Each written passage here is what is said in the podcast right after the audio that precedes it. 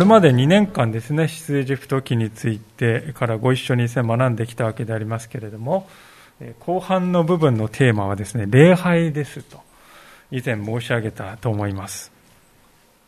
で私たちはですね、皆、あの、それぞれ、礼拝っていうのは核あるべしというね、具体的なイメージというものを持っていると思うんですね。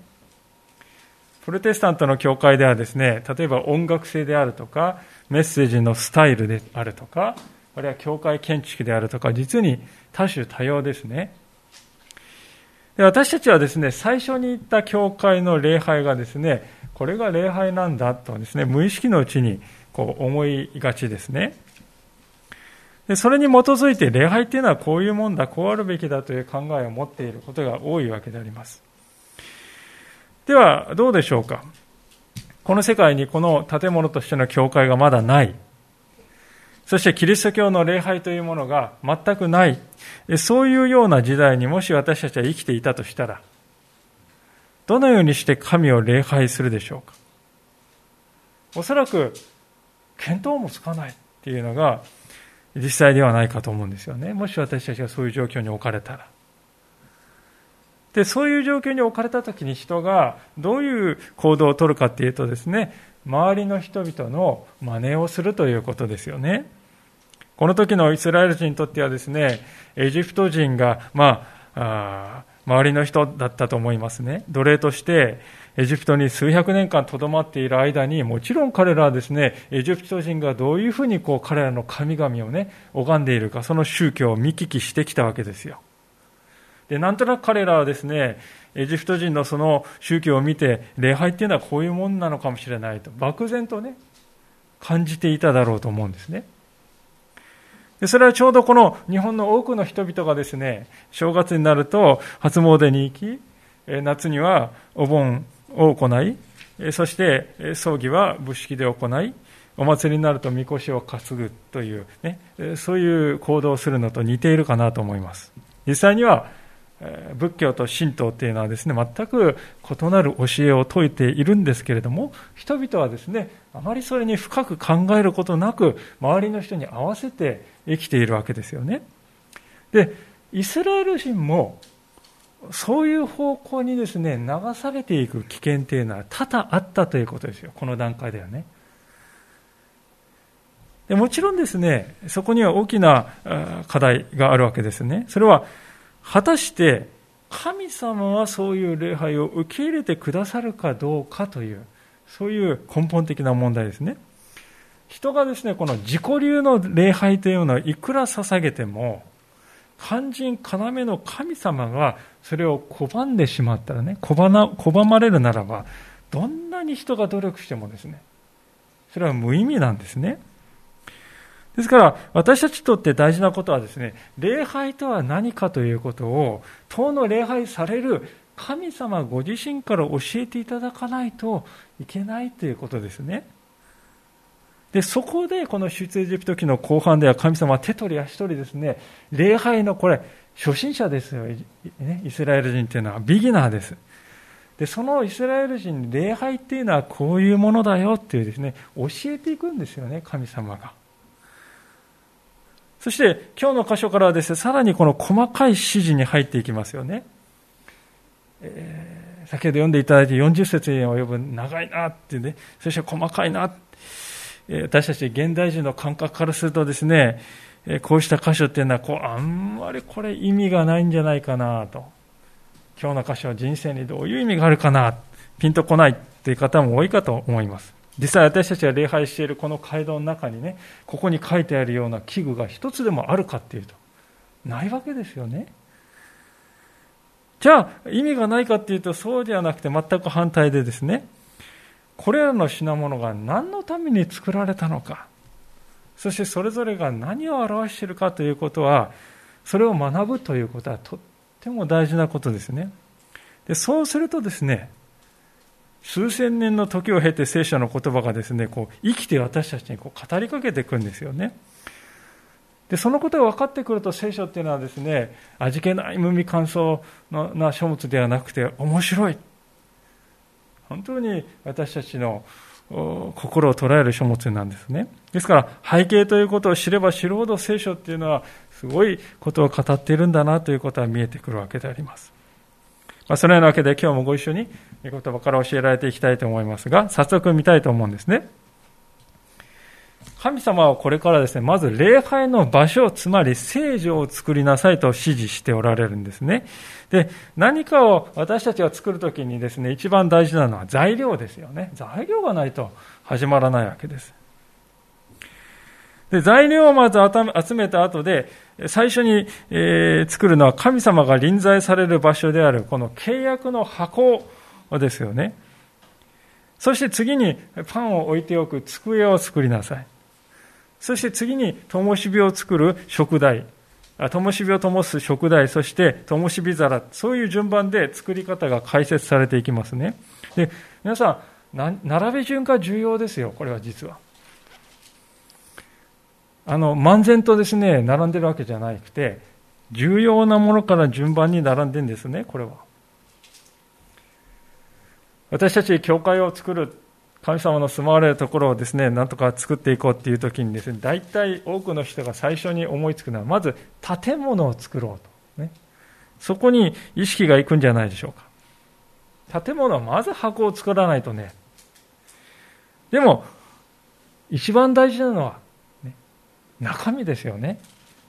つまり、神様がいるかいないか。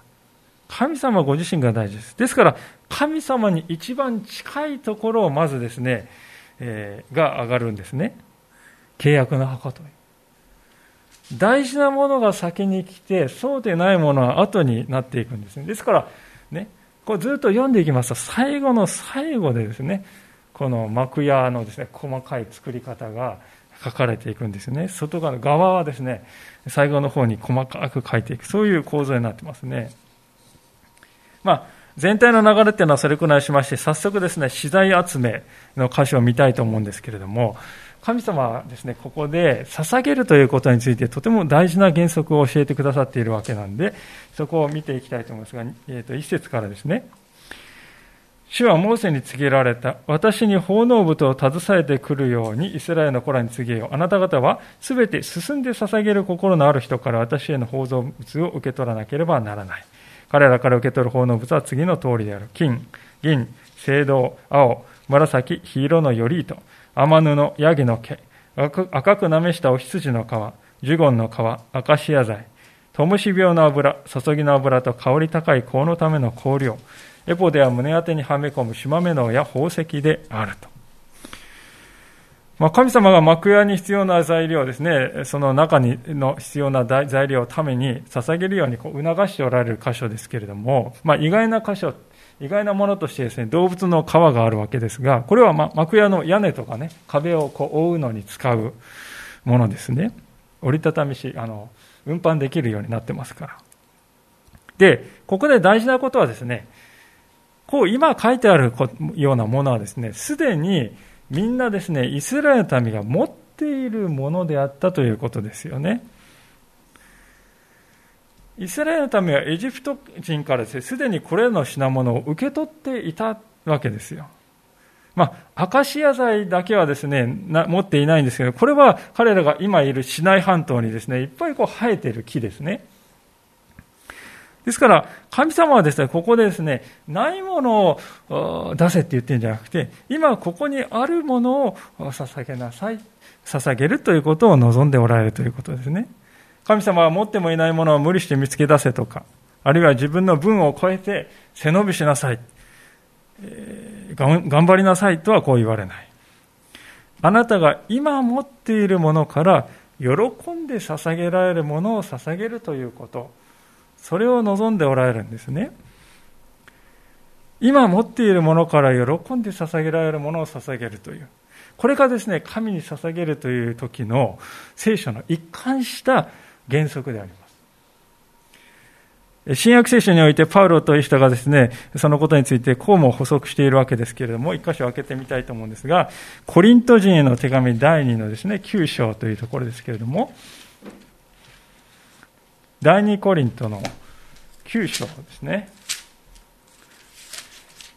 えー、366ページ、新科学2017で366ページになります。第2コリントの9章ですね。366ページです。それではお読みいたします。第2コリントの9章の6節私が伝えたいことはこうです。わずかだけまくものはわずかだけ借り入れ、豊かにまくものは豊かに借り入れます。一人一人嫌々流れでなく、強いられてでもなく、心で決めた通りにしなさい。神は喜んで与える人を愛してくださいくださるのです。神はあなた方にあらゆる恵みあふれるばかりに与えることがおできになります。あなた方がいつもすべてのことに満ち足りて、すべての良い技にあふれるようになるためです。彼は貧しい人々に惜しみなく分け与えた。彼の義は永遠にとどまると書いているようにです。今読んだ箇所でパウロはですね、神は喜んで与える人を愛してくださるとこう書いてありますよ。では、与えるという、神様にですね、与えるということが、捧げるということが重荷感ではなくてね、喜びになる。それはどんな時だと思われますか？それは、ああ、すべては神様の恵みによるんだなということを理解した時ではないでしょうか。イスラエル人がこの時持っていたものっていうのは全て神様から与えられたものでしたよね。だって奴隷だったんですから。奴隷だった彼らは何一つ財産っていうものを持たなかったね。財産を持てないのが奴隷です。でそれが今やですね、金や銀や宝石や毛皮や、そして紅葉を持っているんですよ。神様がエジプトの富を彼らに分け与えてくださったゆえであります。そういう神様の恵みがなければ、イスラエル人は無一文だったんですね。でそういう過去を振り返ってごらん。そして神様が与えてくださってきたものの中から一部を神様を礼拝するために自分から進んで捧げてごらん。それが聖書の飯なんですね。これは今の時代に生きる私たちにとっても同じであります。私たちが持っているものは全て神様から恵みとして与えられたものなんですよね。ところが実際私たちはですね、すぐに自分を誇ってしまいがちですね。今持っている財産、これは自分が頑張って稼いだものだ。あの人はサボっていたかもしれない。自分は違うんだ。だから自分がこうやって溜め込んでいる、これは当然の権利なんだと、そう考える人が世の中で増えているような気がします。折しもですね、報じられるところによれば、コロナ禍でですね、富裕層と呼ばれる人と、そうでない人の格差っていうのがもう、さらにさらに加速した、拡大したってこう言われていますね。原因の一つはですね、すでに持っている人々がそれを自分はこうなって当然なんだと。当然の権利だと考えていることによると思います。でも果たしてそうでしょうか？当然なのでしょうか？健康な体が与えられているということは神様の恵みによることですね。自分が努力したその努力を認めてくれた良き理解者がいた。そういう人に巡り会えた。それも恵みです。人々が自分に好意を持ってくれた。自分を取り立ててくれた。それも神様の憐れみです。大災害や戦争、ね、に遭わないで住んできた。それも神様の守りによるものだ。自分が成功するためには自分のために労してくれた親や兄弟やですね、友人や知人が、あるいは先生がいた。日向に、影に日向に応援してくれた人がいた。それも神様が配慮してくださった結果じゃないか。そう、すべては恵みなんだ。そのことを忘れて、まるで全てを自分が成し遂げてきたかのように誇る、考える人のことを何というかっていうとですね、それを最近ではですね、三塁ベースに生まれた人っていうんだそうです。野球っていうのはですね、ホーム、一塁、二塁、三塁、一周すると1点入りますよね。で大多数の人っていうのはホームベースに生まれるわけですよね。みんな選手がこう打席に入って打つところですね。でヒットをカーンと打ってですね盗塁してですね、えー、次の人が打ってって言ってやっとですね一周すると1点入る。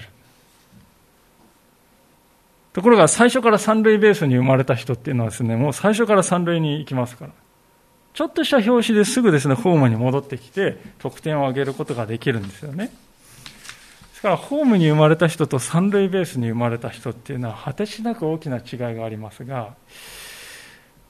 しかし彼は三塁に生まれたんだ自分は。それは自分の手柄なんだと手柄にしている。それはある意味では滑稽なことではないでしょうか。ですから私たちはですね自分はそこそこ恵まれているなっていう思いがあるのならばなおさら謙虚にされなくてはならないですよね同時にですね自分は惨めだなっていう思いからも私たちは自由にされなくてはならないと思うんですすべては恵みによるものだからですね。私たちの固有のものではなくて、与えられたものであり、恵まれたものなんです。ですから私たちはそこから主に捧げるんですね。主は私たちが喜んで捧げることができるように、捧げるものさえも備えてくださった。先ほど開いたですね、第二コリントの9章のですね、すぐ後の箇所でパウロはこのようにも言っております。第二コリント9章の10節からですね、11節ですが、366ページですね。第二コリント9章10節11節種まく人に種と食べるためのパンを与えてくださる方は、あなた方の種を備え、増やし、あなた方の義の実を増し加えてくださいます。あなた方はあらゆる点で豊かになって、すべてを惜しみなく与えるようになり、それが私たちを通して神への感謝を生み出すのです。神様は種をも備えてくださるお方だ。私たちにまく種をも与えてくださるお方だとあります。今日の箇所のイスラエルの民はまさにそうではなかったでしょうか。神様は神様に捧げるものもちゃんと与えてくださるっていうことです。かつては何も持たなかった民が今は与えられている。かつては罪の奴隷として支配されていたけれども、今やそこから解き放たれて救いをいただいている。その与えられたことを喜んで感謝して主に捧げる。それは純粋な喜びだということです。自分のために命を捧げてくださった方のために自分の持てるものの中から捧げる。それは最も意義のある私たちの財産の使い方ではないでしょうか。この世のために用いた財というのはやがては全てが失われていくものですね。何一つ私たちは持っていくことはできません。しかし主に捧げたものは永遠であります。ですから神様はイスラエルの民はそのように招いておられる。私たちにも同じように招かれているということです。ところで私はこの箇所を見るときですね、神様がですね、税金ではなくて、自発的に捧げ物、自発的な捧げ物ということにこだわっておられるということがね、ちょっと意外な感じもするんですよね。税金ではなくてですね、自発的な捧げ物にすごい神様こだわってますよね。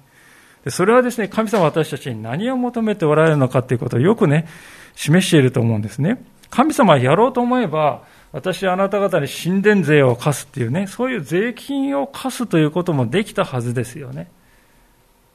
実際、古代の王様はですね、民に重税を課して取り立てたわけですよ。今、現代、この民主主義の国であるこの日本でさえも税というものは強制的に取り立てられていますよね。でも神様は決してそうはなさらないんです。なぜなら、自由意志に基づくものしか意味がないからですよね。神様は金貨が欲しいわけじゃありません。金貨ならもう無限に持っておられるんですよ。神様は。ですから神様はそのようなものが欲しいのではなく、私たちは心が欲しいんですよね。心のない捧げ物というのはですから空気と同じように感じられてしまう。カインとアベルの話を覚えておられると思います。なぜカインの捧げ物は退けられたのかというと、そこに心がなかったからであります。神様は捧げるという外側の行為以上に心を捧げているかということを見ておられるんだということですね。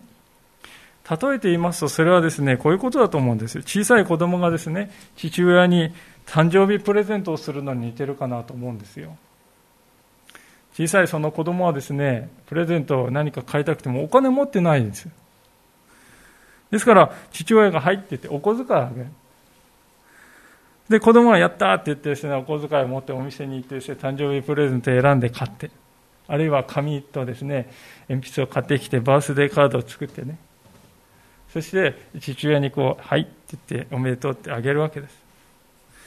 受け取った側の父親から見るとですよ、形式的には自分が出したお金、ね、自分が出したものを受け取ってるだけなんですよ。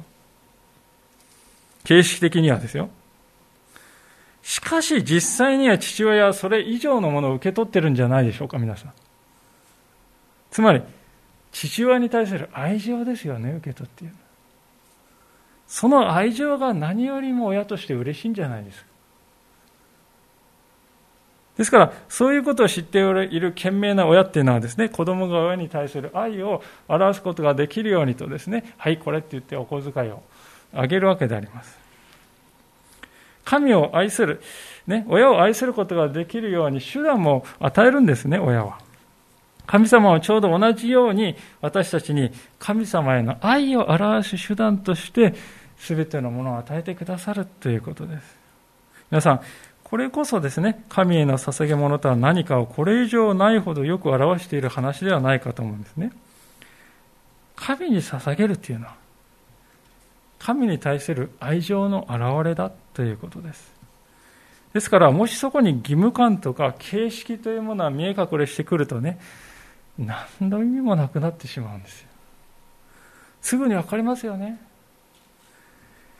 目に見える物質や金銭以上に神様への愛を表す行為、それが神様への捧げ物の本質なんだということをね、今日のこの歌詞は教えているということです。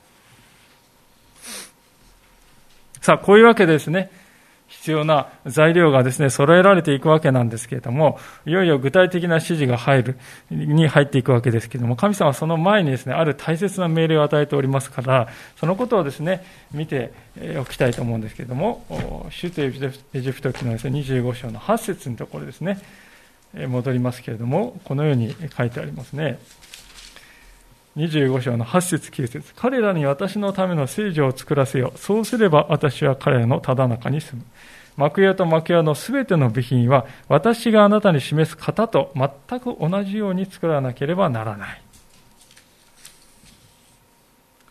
この特に最後のところにですね、注目していただきたいんですが、神様はモーセに、今ここで与える指示と全く同じものを作れと命じてるんですよ。自己流ではダメだよって言ってるんですね。なぜでしょうか？ヘブル人への手紙にですね、その答えがあるわけでありますけれども、あちこち開けて恐縮ですが、ヘブル書の8章の5節というところを今度開けてみましょうか。えー、今度は新約聖書の446ページになります。新科学2017、446ページですね。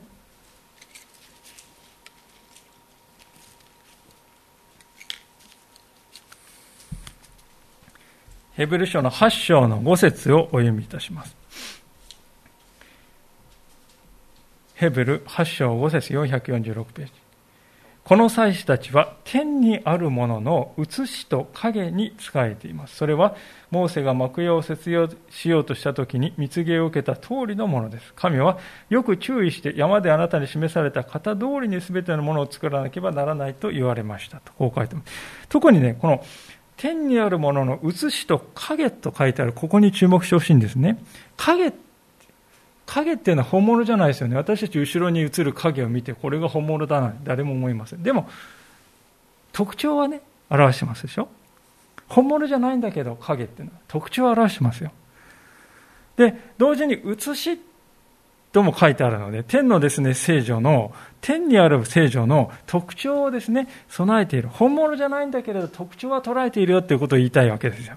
つまり、神様はね、この地上の幕屋を見るとね、神様がそこに臨在するっていうのはどういうことかを民が学べる。そして同時にこれは本物じゃないから、もっと優れた天にある御国、天の御国にある本当の幕屋、本物の幕屋への憧れを抱けるように、そういう願いを込めて、この指示を与えようとしておられるということですね。ですからね、正確でないといけないんですよ。なぜなら地上の幕屋の中にある一つ一つの要素っていうのはね、天にある本物の幕屋のですね、写しと影だからですね。そしてその一つ一つがイエス様の十字架の贖いということを期待させるようになっています。そして神様の救いの計画はイエス・キリストにおいて成し遂げられるということを確かに予感させるようなね、構造に、役割になっているんですね。そのことが次の箇所に記されています。また、ヘブル書に戻りますが、9章の11節ですね。今度は447ページになります。ヘブルの9章の11節447ページお読みします。ヘブル9章の11節12節しかしキリストはすでに実現した素晴らしい事柄の大祭司として来られ、人の手で作ったものではない、すなわちこの秘蔵世界のものではない、もっと偉大な、もっと完全な幕屋を通り、また親木と子牛の血によってではなく、ご自分の血によって、ただ一度だけ聖女に入り、永遠な贖いを成し遂げられましたとこう書いてある。イエス様は天の御国の幕屋に入り、ご自分の血というね、完全な犠牲を払って、罪をあがなってくださったんですよ、と。それがイエス様が十字架の上でしてくださったことなんですよ、とね、ヘブル人の手紙の著者は解説してくれてますね。で、それがね、なんで、ああ、なるほどって私たち分かるかっていうと、あらかじめ、モーセの幕屋があったからですよね。イメージできる。ああ、あの、イエス様はあの祭司たちが聖女で祭壇に血を捧げているような、そして神様の臨在に少しでも近づこうとしていたよな、でも限界があったよな。でも、イエス様は十字架の上で完全にあれを成し遂げてくれたんだ。限界がある祭司たちの技ではないイエス様がご自分をね、杉越の子羊として捧げて、完全に犠牲を払ってくださったんだよなってイメージできるんですよ。それはモーセの聖女っていうのはね、イメージできるからですよね。で、これがもしなかったらですね、十字架の意味っていうのはピンとこないんですよね。ただ死んでしまった。かわいそうだった。復活されたからいいようなものの、あの十字架って一体何だったんだろうねってことになってしまうんです。神様はそうじゃないよ。あらかじめ準備としてモーセに型通りに作りなさい。命じられたわけですね。すべては来たるべきイエス様の十字架に向けた準備になっているということなんですね。さあ、では、このいよいよ幕屋の中心の部分ですね、一番大事な部分に目を向けたいんですけれども、それは神様の臨在される場所であります。神様が中心ですから、神様がいる場所。それが契約の箱と呼ばれる箱であります。シーチェジェフト記の25章に戻りますけれども、10節から22節にその箱の作り方が書いてありますね。まあ、ちょっと長いので、これをもう一度お読みすることはいたしませんけれども、代わりに絵でですね、え見ていきたいと思うんですけれども、えー、この契約の箱を絵で表しますと、このような形になってますね。人と比較する、人がありますからサイズ感がわかると思いますけども、長さはだいたい115センチぐらいですね。そして幅は70センチぐらい。高さも70センチぐらいの長方形の箱であります。で、この箱はですね、本体はアカシア材で作られて、上から純金が被せられているんですね。純金を使ったっていうのは派手さを表そうとしたわけではなくてですね、純金っていうのは混ぜ物がないですよね。ですから、神様は清いお方だということを表しています。また、純金は大変価値がありますから、神様は高貴なお方である。さらに純金は光をですね、反射しますから、神様の栄光を表す。まあそういう目的があって、純金が使われた。そして箱の上にはですね、同じサイズの蓋がこう載せられているんですが、ここにケルビムと呼ばれるですね、天使の像がですね、え、一体化して作ってあるわけですよね。で、これのですね、蓋はですね、全体がこの木で作られて上にかぶせてるんじゃなくて、全体初めからですね、純金だけで作ってあるんです。蓋に関してはですね。で、それはですね、この蓋のケルビムのところに神様が臨在されるからですよね。ここの部分に。ですから、この蓋っていうのはですね、なだめの蓋っていう名前がわざわざついてますよね。この16節のところに、なだめの蓋っていうですね、名前がついてるんです。天地を創造された偉大な神様がこのところに来てくださって、人と和解してくださるという恵みをね、これを表してるんですよね。そして箱の中にはですね、実会とか立法をですね、記した石の板が収められたわけです。で、この底のところに4つの輪っかがついていて、棒が2本こう差し込んであるわけですね。これは外しちゃいけないということになっています。で、なんでですね、この棒がついてたかっていうと深い意味があるんですね。第一の意味はですね、神様は移動されるんですよ。民と一緒に移動されるんですよね。そのためにこのハンドルがついて持ち運べるようになっている。神様はですね、私はここにドーンっているからお前たちはこっちに来い。そういうお方ではない。私はあなた方と共に歩む。常に民と共にいてくださる。そのために持ち運べるハンドルがついている。そしてそれと同時にですね、この箱は神様が臨在される聖なるものですから、ここに触れないように、直接箱に触れて民が命を落とすことがないようにという配慮でもあるんですね。まあ、サムエル記を見ると、ウザという人がですね、ひっくり返りそうになった、この、契約の箱を抑えようとしてですね、撃たれたっていう記事がありますけれども、神様に近づくっていうことはですね、来やすいものではないっていうことです。罪ある私たちですから、神様の臨在に触れるということは本来できない。命に関わることです。神は清いお方なんだよ。それを教えるためにですね、この棒だけ、触るのは棒だけ。つまりこの箱はですね、神様の近さと同時に、遠さをですね、同時に教えるものになっているということなんですよね。で今でもなくですね、イエス様においてこの二つ、近さと遠さっていうのはですね、イエス様において一つになったんですよね。完全に清いお方がね、私たちのところに来て私たちの一人として触れることができるお方になった。一緒に食べて顔と顔と合わせて語り合えるお方になってくださったんだ。ですから、契約の箱においてね、暗示されていることは全部イエス様において実現したんだ。ですから、契約の箱はそのイエス様という方の恵みの素晴らしさを私たちに指し示すシンボルにもなっているのだということですね。さて、続けて指示が与えられたのは聖書の中で使う机であります。23節から30節にその机の作り方が書いてあります。まあ、ここも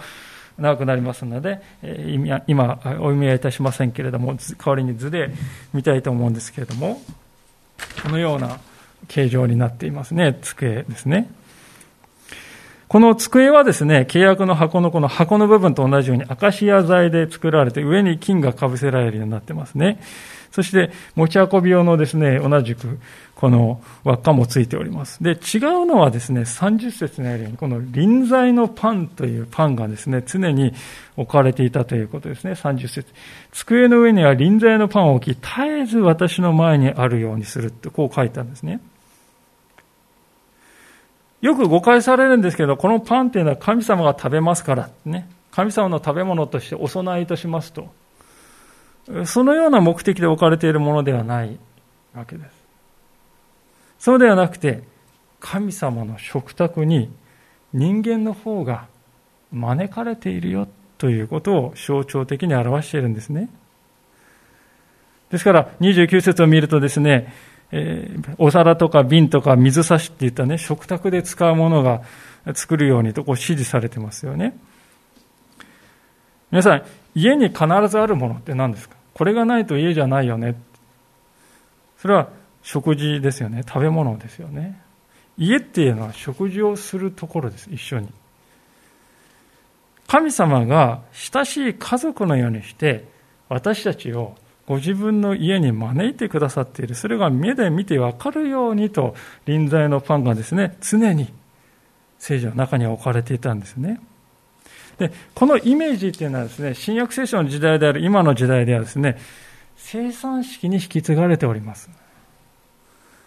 イエス様はですね、マタイの26章の29節というところでこう言われましたね。私はあなた方にいます。今からのうち、私の父の御国であなた方と新しく飲むその日まで、私が葡萄の実からできたものを飲むことは決してありません。もう一度天の御国であなた方と新しく飲み、そして食べるから。イエス様は言われました。つまり生産式っていうのは天の食卓の前味なんですよ。で、この幕屋のパンっていうのもですね、その、えー、同じですよね。幕屋の机にこの置かれたパンっていうのはですね、一定の時間が経つと新しいパンと交換しておりました。で、古いパンっていうのは誰が食べたかっていうと、祭司が毎日食事に使って食べておりました。日常の食べ物でした。つまり祭司たちは神様の食卓から受け取って食べていたんですね。同じように私たちも生産によって神の食卓に招かれていただいているんだな。ってやがて私たちは天の御国において神様と顔と顔と合わせて親しく食事ができるんだな。っていうね。その原型っていうのはですねこの幕屋の中に机の上にですね現れているっていうことです。すでに現れているんですよ。さあ続いてですねだんだん大事なものからですねえ言っていると言いましたけれども、この家に不可欠なもう一つのものがありますよね。家の中に必ずあるものね。それは明かりですよね。31節から最後のところまでで、えー、この食台と灯火皿のことが書いてありますが、まあ、先ほどと同じように図でですね、こういうものだと、えー、示したいと思うんですけれども、このような形状になっているわけですね。で特徴的なこのアーモンドの花の額、額の形をした装飾をですね、こう施しなさいというふうに命じられているんですね。アーモンドっていうのはですね、桜によく似た花なんですよね。こういう花ですね。ほとんどこれ桜じゃないかと思うぐらいですけど、桜科のあの花が咲くので。で、このアーモンドの額に似た部分を、これを付けなさいと書いたんですね。アーモンドっていうのは春先に咲きますから、聖書の中ではですね、未来を先取りする、未来を見通すというような意味でね、象徴的に用いられることがありますけれども、つまり神様が民をですね、光によって照らし導いてくださるという意味があるのだと思います。それと同時にですね、神様の家にですね、明かりがなかったらですね、来た人がですね、入っていいんだかよくわからない。常に入って来れるようにと。その聖女に招かれる人を迎え入れる。まあ、祭司がですね、入っていく迎える。そういう意味もあったでしょう。ですから、この祭壇の食台の光っていうのはですね、絶えることなく幕の中で照らを照らし続けていたんですね。それは神様が常に民と共にいて、民をですね、ご自分の家に招いてくださっているということをよく表すものでしたね。イエス様もまたヨハネの8章の12節でこう言われました。私は世の光です。私に従う者は決して闇の中を歩むことがなく、命の光を持ちます。とこう言われました。私は世の光ですとイエス様言われたその原型っていうのはこのモーセの幕屋にあった食台ですね。この食台のですね、光は7つあるんですね。7は聖書において完全数。つまり、この光っていうのはやがて来る完全な光っていうことをですね、象徴している。真の意味で民を照らす光として来られるイエス様を指し示すものであるということなんですね。ですから、こうして見ていくとですね、すべてのものにちゃんと意味があるんですよね。無駄に飾り立ててるとか、無駄に虚飾、虚勢を張ってるとかそういうことではない。ここにはそのようなものは一つもないということです。すべて神様の救いのご計画、まあ、ひいてはイエス様という方はね、暗に指し示すものとなっているわけなんですね。まあ、というわけで今日はですね、駆け足で聖女に収められる器具について大事なものから順番にこう見てきたわけでありますけれども、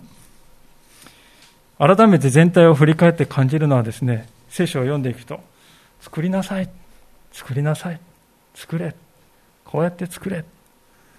もう何回も何回も作れっていう言葉が出てくるんですよね。作るのは人間なんだということです。神様はですね、全能の神様ですから必要なものを全部ですね、それとかってピッとかってドラえもんの道具じゃないですけど、与えるっていうことはね、できたと思うんですよ。ポーンって言ってこれを与えるからと。それもできたと思うんですが、しかし神様はそうはなさらないんですね。私たちが自発的に捧げて、自発的に作ってごらん。あなた方の賜物を生かして、それをやってごらんって流してくださるんですね。それは私たちが自分も礼拝に関わっているんだ。神様は私のようなものを招いてくださっているんだっていうね、そういう感覚を確かに得られるようにと神様は願っているんですね。赤ちゃんの成長で見てもそれは同じことが言えるんじゃないかと思います。親っていうのはですね、赤ちゃんに必要なものを全部先回りしてね、準備してあげることできますよね。でもいつまでもそれをやっていると赤ちゃんは成長できないんですね。親はだんだんとですね、手綱を緩めて、やってみてごらんってチャレンジしていく。すると赤ちゃんは親をですね、信頼しながらですね、試行錯誤しながら生きるということをですね、身につけていくんですよね。神様はここで命じておられることも似ているんではないかと思います。確かに救いは、エジプトからですね、解放されて救われた。それはもうただただ一方的な神様の恵みによるものでした。イスラエル人にはできることはです、ほとんどなかったですよね。その時は。でもそうやって救われた今は彼らは次の段階として神様を礼拝するっていうのはどういうことかを徐々に一から学んでいく必要があるっていうことです。真に、えー、創造者なる神様を礼拝する真の礼拝、真にふさわしいあり方とはどのようなものかを知り成長していく必要がある。その訓練の一環として神様は礼拝に必要な品々の制作を命じておられる。それによってですね、私たちは受け身の礼拝ではない。自分ごとの礼拝になるんです。自分の最善を礼拝において神様に捧げようじゃないか。そういうふうに導かれていく。そうしていくとですね、私たちの信仰の成長につながっていくんですよね。神様はですね、なぜここで聖女を作れって言われたんでしょうか。神様は聖女が必要だから私は住むところがないから、野宿しているから聖女を作ってちょうだい。ないと困るから。そうやって神様必要だから作れって言ったわけじゃないですよね。別に神様は聖女を必要としていない。でも神様は作りな、作って、作りなさい。こう言うんですね。明らかに私たちのためにですよね、これは。神が私たちと共にいてくださるということをあなた方の生活の中で目で見て分かるようにしなさいって神様は、ね、イスラエルの民を促しておられるんです。それが幕屋を作ることの目的じゃないでしょうか。この精神っていうのは現代でも何も変わらないですね。ですから、今日皆さんにお伺いしたいことがあります。それは、あなたの生活の中に聖女はありますか？